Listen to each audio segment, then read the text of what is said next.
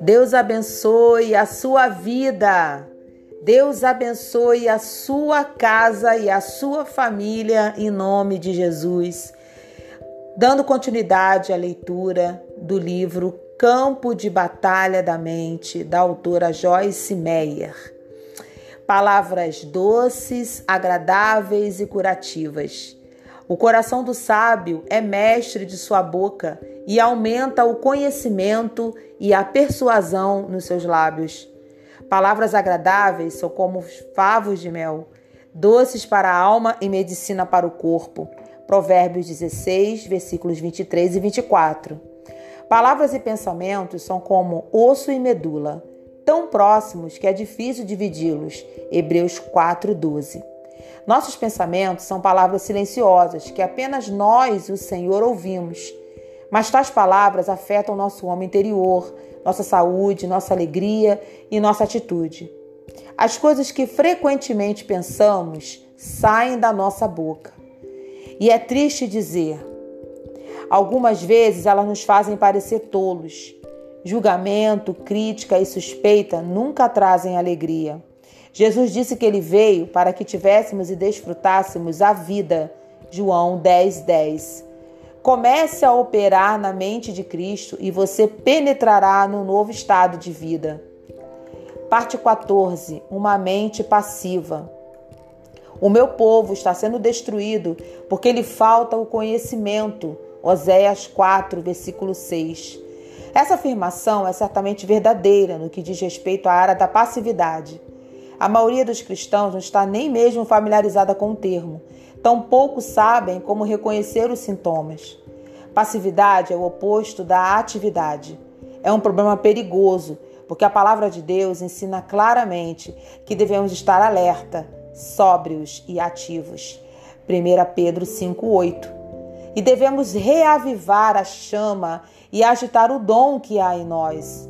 2 Timóteo 6, 1, versículo 6. Tenho lido várias definições da palavra passividade e a descrevo como ausência de sentimento, uma ausência de desejo, apatia geral, indiferença e preguiça. Espíritos maus estão por trás da passividade. O diabo sabe que a inatividade, o insucesso para exercitar a vontade significará a completa derrota do crente. Enquanto uma pessoa está se movendo contra o diabo, usando sua vontade para resistir-lhe, o inimigo não ganhará a guerra. Entretanto, se entrar em um estado de passividade, ele estará com sérios problemas. Tantos crentes são tão governados emocionalmente que qualquer ausência de sentimentos é tudo do que precisam para que parem de fazer o que foram ensinados a fazer.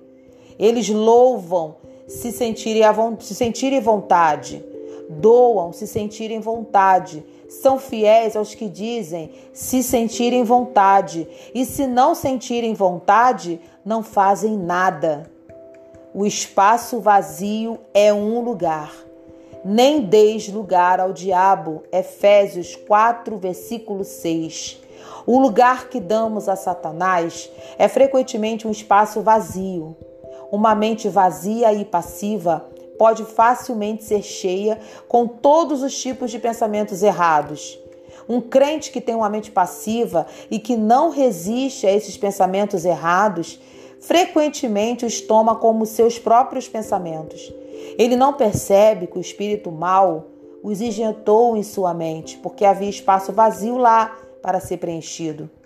Uma forma de manter os pensamentos errados fora da mente é manter a mente cheia de pensamentos certos. O diabo pode ser lançado fora, mas ele vai e vagueia em lugares secos por uma temporada. Quando ele retorna para seu antigo lar e o encontra vazio, a Bíblia diz em Lucas 11, 24 a 26 que ele volta e traz outros demônios com ele. E a última condição da pessoa é pior do que a primeira Por essa razão, jamais tentemos lançar fora um espírito mal de uma pessoa, a menos que ela tenha sido instruída a como encher o espaço vazio. Não estou dizendo que cada pessoa que tem um pensamento mal tenha um espírito mal, mas um espírito mal está sempre por trás de pensamentos maus. O indivíduo pode lançar fora conceitos repetidamente, mas eles voltarão imediatamente até que ele aprenda a preencher um espaço vazio com uma forma de pensar correta. O inimigo, quando o inimigo retornar, ele então não encontrará lugar naquela pessoa. Há pecados agressivos ou pecados de execução, e há pecados passivos, que são pecados de omissão.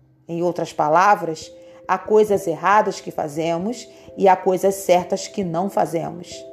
Por exemplo, um relacionamento pode ser destruído por palavras irrefletidas, mas pode também ser destruído pela omissão de palavras bondosas de apreciação que deveriam ter sido ditas, mas nunca o foram. Uma pessoa passiva pensa que não está fazendo nada errado porque ela não está fazendo nada. Confrontada com seu erro, ela dirá: Eu não fiz nada. Sua análise é correta, mas seu comportamento não é. O problema surgiu precisamente porque ele não fez nada.